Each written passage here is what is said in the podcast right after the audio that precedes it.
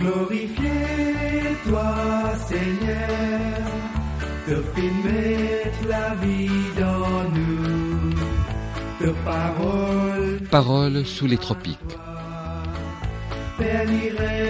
Dans nous les cœurs. Paroles sous les tropiques. Une émission mensuelle du diocèse anglican de Maurice. dans nous, de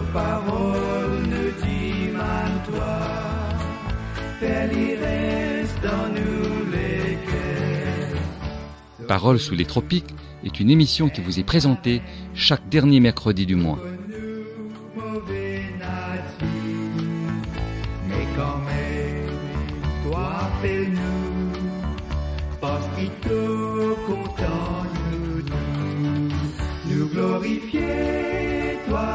Seigneur, te filmer la vie dans nous,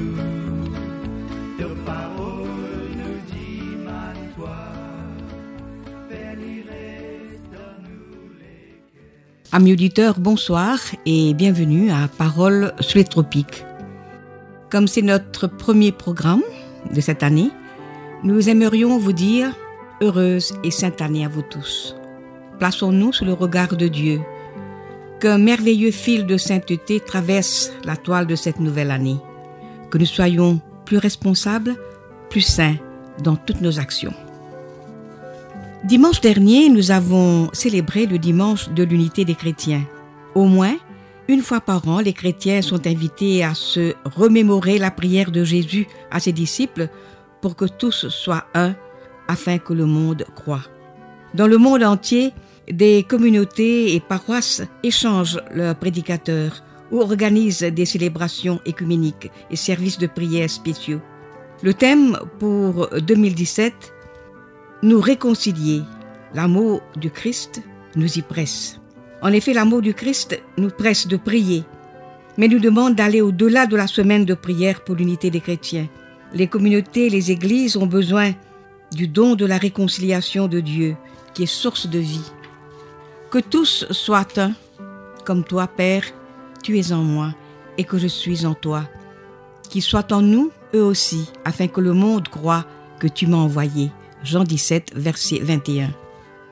Le monde a besoin de ministres de réconciliation pour faire tomber les barrières et construire des ponts pour instaurer la paix et ouvrir la voie à de nouvelles manières de vivre au nom de celui qui nous a réconciliés avec Dieu, Jésus-Christ. C'est l'Esprit Saint qui nous guide sur le chemin de la réconciliation en son nom.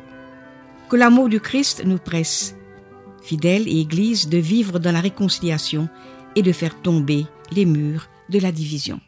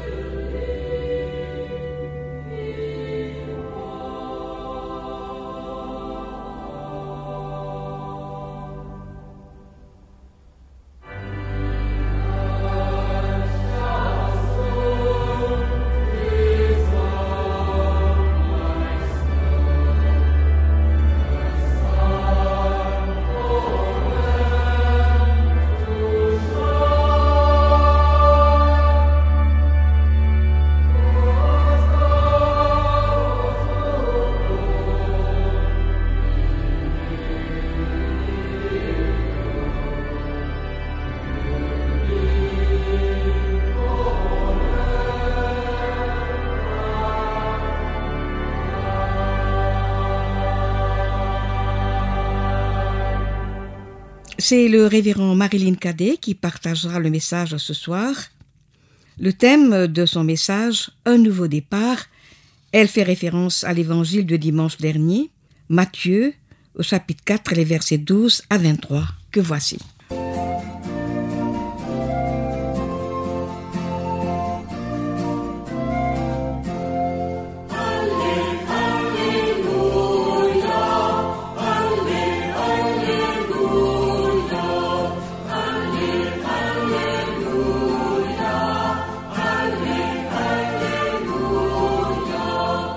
Quand Jésus apprit l'arrestation de Jean le Baptiste, il se retira en Galilée.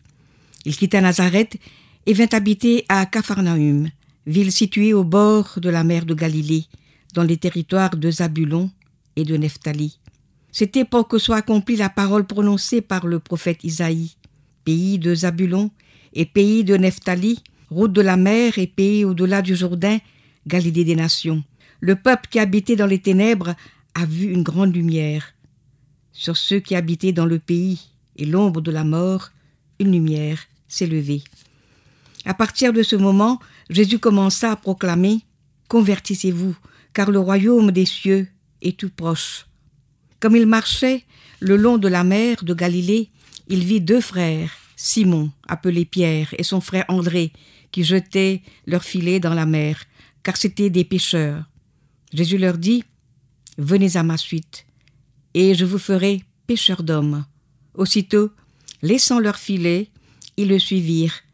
De là, il avança, et il vit deux autres frères, Jacques, fils de Zébédée, et son frère Jean, qui étaient dans la barque avec leur père, en train de réparer leur filet. Il les appela. Aussitôt laissant la barque et leur père, ils le suivirent. Jésus parcourait toute la Galilée. Il enseignait dans leur synagogue proclamez l'évangile du royaume, guérissez toute maladie et toute infirmité dans le peuple. Écoutons à présent le révérend Marilyn Cadet. En cette nouvelle année de grâce 2017, comme à chaque année qui commence, nous prenons toujours des nouvelles résolutions, des intentions qui consistent à faire le mieux possible afin que l'année soit belle et prospère. Il y a un nouveau commencement et la parole de Dieu dans l'évangile de Jésus-Christ proclamé par Matthieu au chapitre 4, justement, nous invite à prendre un nouveau départ, c'est-à-dire laisser derrière soi la vie passée et prendre un nouveau départ avec Jésus. C'est ce que les premiers disciples ont fait dès qu'ils entendirent la voix du Christ les appeler. Aussitôt, ils le suivirent nous retrouvons ce texte dans trois évangiles que nous appelons les évangiles synoptiques. Matthieu rappelle que pour accomplir la prophétie de Dieu à travers le prophète Isaïe, Jésus quitta Nazareth. À Nazareth, il y a sa famille, l'environnement où il a grandi, et il y a aussi des persécutions. Mais Jésus passe à travers les persécutions. Pour accomplir sa mission, il prend un nouveau départ qui est nécessaire afin d'être cette grande lumière qui chasse les ténèbres. L'histoire nous dit qu'avant sa naissance, les personnes ne marchaient pas seulement dans les ténèbres, mais ils étaient assis dans les ténèbres, ce qui signifie qu'ils n'avaient même pas l'espérance d'en être délivrés, parce qu'ils ne savaient pas dans quel sens ils devaient marcher. Il ne se tenait même pas debout, mais il demeurait assis dans cette profonde obscurité. Les ténèbres dont nous parle la Bible, nous les interprétons comme ce sont des erreurs, des péchés, des fautes commises contre Dieu et contre sa création. Le péché, nous dit Saint Paul au Romains chapitre 6, c'est le salaire de la mort la mort spirituelle qui plonge dans les ténèbres et qui sépare de l'amour divin. Jésus, la lumière du monde, pénètre les ténèbres de notre vie. Il prêche la repentance afin que nous ayons une vie nouvelle en lui et que nous retrouvions le chemin du royaume de Dieu.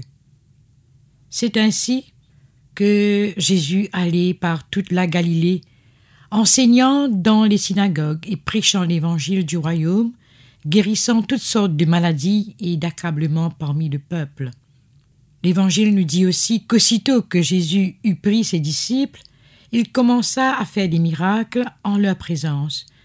Et cela, c'était pour admettre ce que Jean-Baptiste avait dit de lui. Il enseignait dans les synagogues pour montrer aux Juifs qu'il est venu dans le monde pour accomplir le plan de son Père. Le plan de son Père, qui est notre Père, est mis en place pour que chacun de nous, que nous retrouvions tous la vraie lumière qui nous permettra de prendre un nouveau départ avec le Christ. En cette nouvelle année, nous sommes tous invités à témoigner de cette bonne nouvelle. Mais non, il n'est pas trop tard et nous ne sommes pas trop âgés. Nous ne sommes pas trop jeunes non plus pour nous renouveler dans la lumière de Dieu et de faire partie de ses disciples, membres de son corps. La vie aujourd'hui semble, être dure et difficile. Il y a la maladie, les accidents, la mort imprévue. Ce sont des épreuves, des circonstances de la vie. Dieu n'est pas absent dans nos malheurs.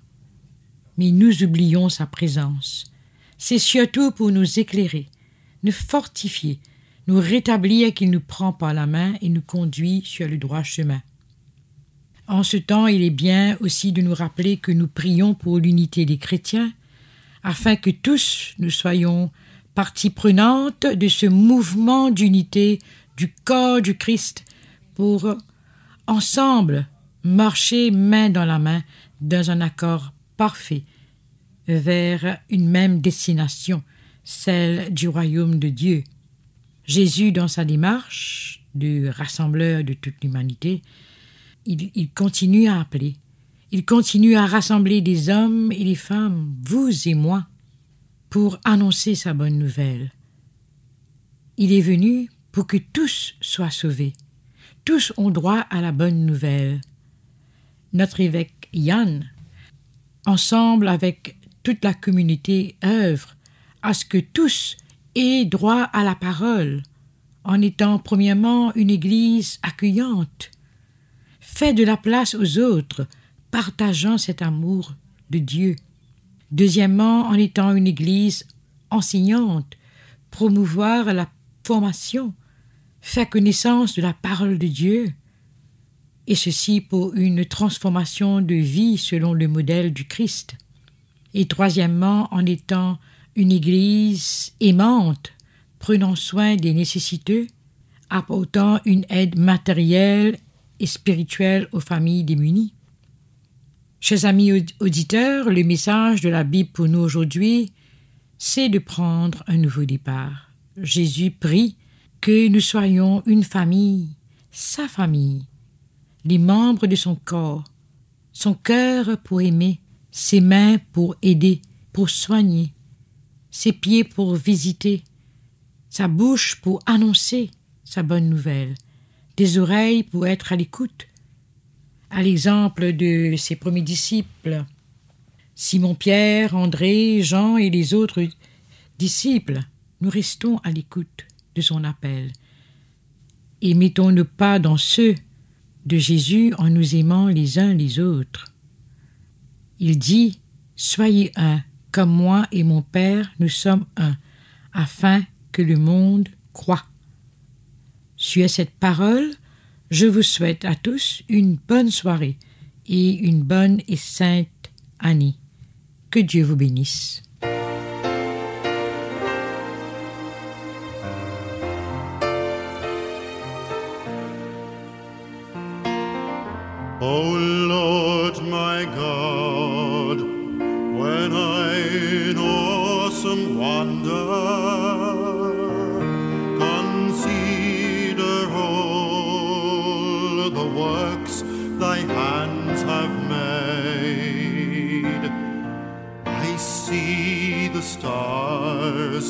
I hear the rolling thunder.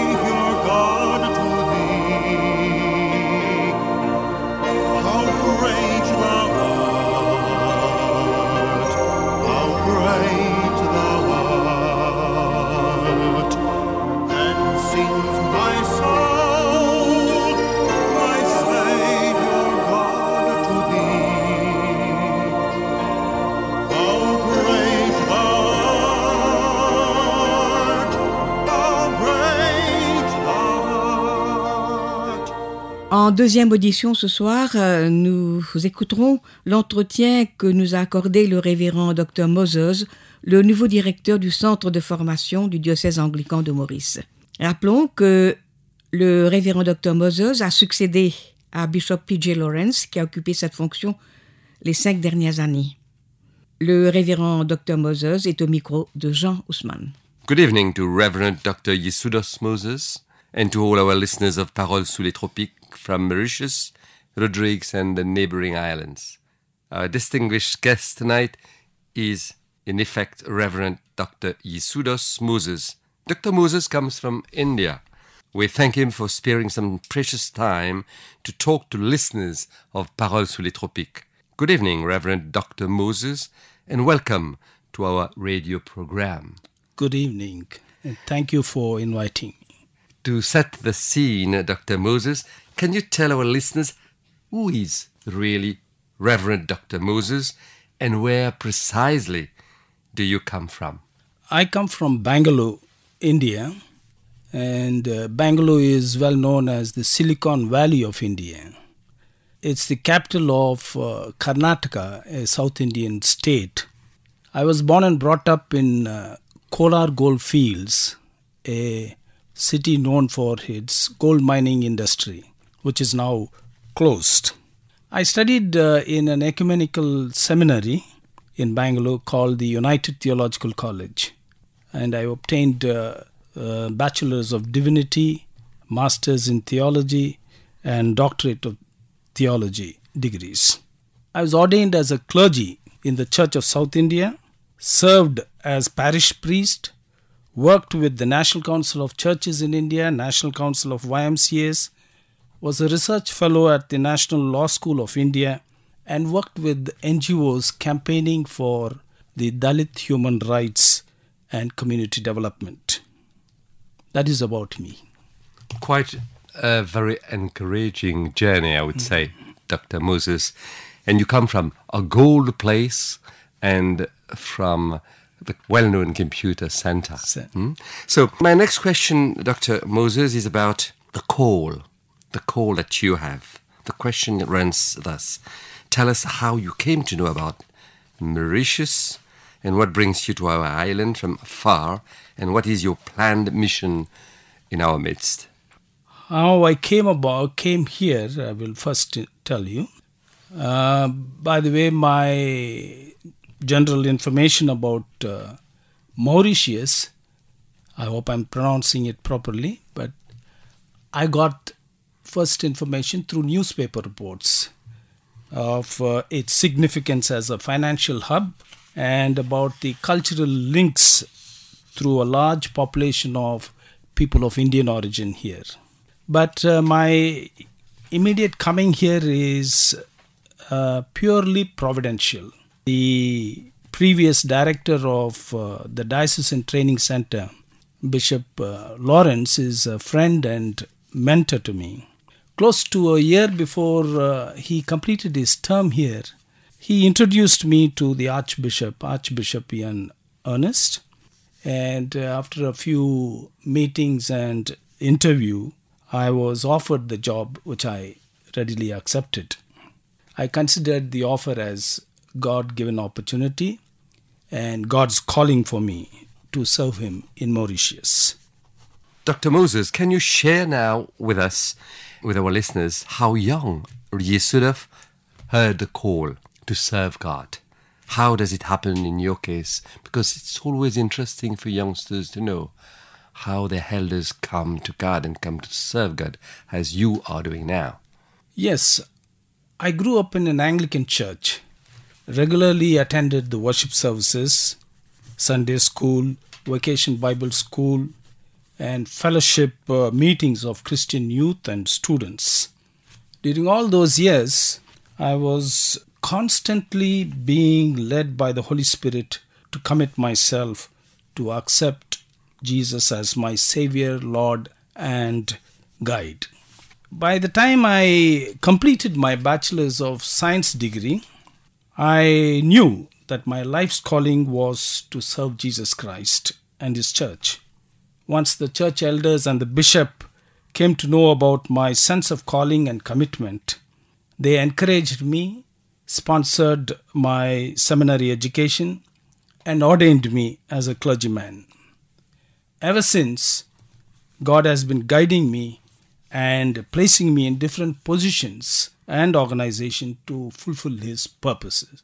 So I give my I guess my pattern is although my career in Christian ministry is one of being I have been in different places, it has been one of being open and surrendering to God's will. That is the pattern of my acceptance of the different positions and jobs. Thank you, Dr. Moses. You are most probably in the process of evaluating the extent and scope of your new responsibilities in the Anglican Diocese in Mauritius. How challenging are these responsibilities according to you? It's uh, now two months since I started work with the Diocesan Training Center. And, but in these two months, I have come to realize that the center is expected to play a significant, almost a central role in the life of the diocese. The center is expected to equip and empower the members of the church, Anglican Church, and uh, we plan to do this through uh, training, through theological upgrading of theological education of the clergy, uh, through organizing exposure programs, and uh, through all other ways possible. This is not an easy job. It's uh, it demands time, energy, and imagination. It is indeed a very challenging task, and I take this as my responsibility. Yes. And Dr. Moses, just quoting the Gospel according to Matthew chapter 9, verses 37, it mentions there the harvest is plentiful, but the workers are few. There is evidence that there exists a scarcity of propagators of faith. How far will the local diocese training center equip talents to be church planters? I think you've been uh, explaining to me earlier a bit about your mission. So could you just um, say more about it? One of the programs of the center is fellowship of vocation. This is uh, a process by which the people who are interested are helped to discern their calling. And uh, they uh, bring with them their particular gifts and particular sense of interest.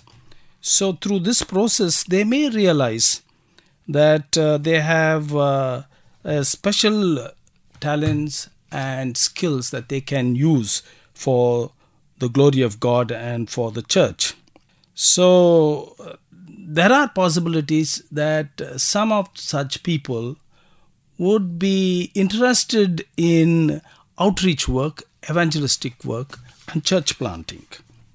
And we believe that uh, a number of young people will join this process and become church planters. What, according to you, Dr. Moses, communications uh, within the church may help bring more people to Christ? Yes, better communication, communication within the church will involve transparency, accountability, and responsibility. And this will improve the relationships, build unity, and help us engage in Christian mission with a clear sense of direction. We propagate the gospel better through our exemplary life. Many are discouraged by evils that they see within the church corruption, power mongering, and lack of spirituality. But with communication and with the possibility of mm, this uh, sense of responsibility, we are sure that uh, we would be able to communicate the gospel to others well enough, and many will accept Jesus Christ. A more intimate question now, Dr. Moses. Why choose to be a facilitator in Christian theology, like you are, rather than doing pastoral work in, in a diocese? I say it's very personal. Oh, yeah. Uh, you may answer or not. Yeah, I'm also uh, given pastoral responsibility. Okay. So, in addition to being the director, I will be the pastor also. But at the same time, it is important to recognize the importance of theology and theological teaching. Theology is a servant of the church. Theology is faith seeking understanding, finding out what is God doing, not only in the past, but what He is doing in the contemporary situations. And this calls for understanding the world, interpreting the Word of God, and engaging the church in the world. Teaching is therefore as important as proclamation and preaching. And my calling is to teach, and more specifically, practices oriented teaching. That is, I believe in a living God, a God who- is engaged in history, transforming the world. Jesus exemplified this involvement through word and deed. Jesus freed the people from the clutches of individual sin and the clutches of social structural sin. And therefore, theology becomes important. Fine. So the, the key words uh, that you mentioned are understanding, interpreting, and engaging, if Yeah. I'm right. Fine. Yes. So one last question before we end this conversation, Dr. Moses. Uh, what would be uh, your priorities in the coming month? In the coming months, I would be engaged in uh, organizing training programs and uh, conferences and seminars uh, involving the church leadership, both clergy and lay, in these seminars. For instance, next week beginning, we are organizing a seminar on Christian mission in the plural context.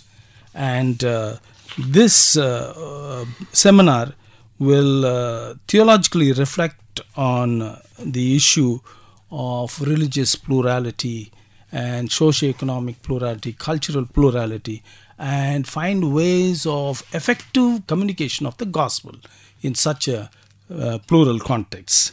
And uh, during this seminar, we are also focusing on the socio-economic context of the Creole communities, and uh, uh, we will be uh, examining uh, ways by which strategic action programs can be developed to meet the needs of the Creole communities in the Indian Ocean region.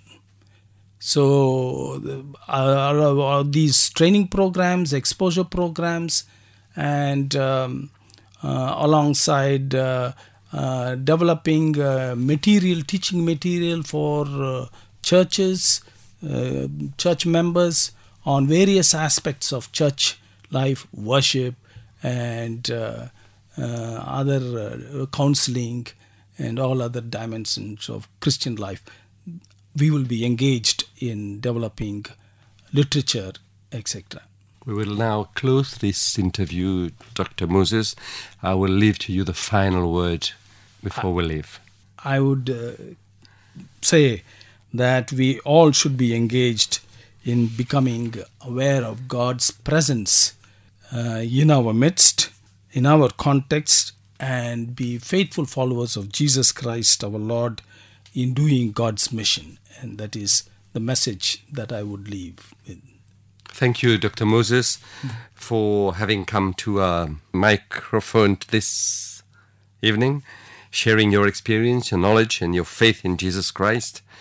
Um, on its behalf, I wish a fruitful Christian mission to you in Mauritius and in Rodrigues, equipping, as you said, empowering, and training pastors and lay people and the congregation alike mm, with adequate tools and knowledge. I'm thinking about this coming up of the seminar Christian Mission in the Plural Context. We hope that it would be a success. mm, And your effort to reach out to the island of Mauritius and the Indian Oceans would be as you think it should be. So, thank you very much for sharing with us all these experiences, and we hope to have you back in studio and to have more about what is going on in this mission of propagation of the Word of God. Thank you again, and good night, Dr. Thank you. Moses. Thank you. Thank you for the opportunity. And please continue to pray for the mission of the Diocesan Training Center. Thank you very much. Good night.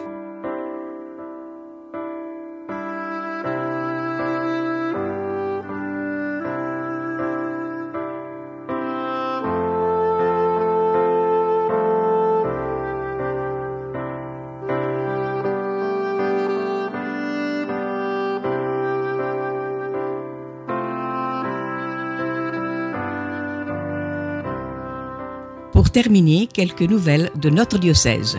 Le diocèse anglican de Maurice a lancé son site web jeudi dernier. Désormais, ceux qui voudraient écouter l'émission Paroles sous les tropiques peuvent le faire en visitant le www.anglican.mu. À l'occasion du Nouvel An chinois, un service d'action de grâce se tiendra le samedi 28 janvier à 8h30 en l'église de Holy Trinity à Rosil et sera présidé par Monseigneur Yann Ernest, évêque de Maurice et archevêque de la province de l'océan Indien. Et puis la première réunion du Managing Committee de l'Union des maires pour cette année se tiendra le samedi 28 au Bishop's House à Phoenix. Et voilà, c'était Paroles sur les tropiques. Chers amis, c'est ici qu'on va se quitter. Merci d'être restés à l'écoute. Merci à Alain Juste pour sa précieuse collaboration technique. Nous serons de nouveau sur les ondes le dernier mercredi du mois de février, c'est-à-dire le mercredi 22 à partir de 19h30. En attendant, nous vous disons au revoir, que le Seigneur vous accompagne tout au long de cette année.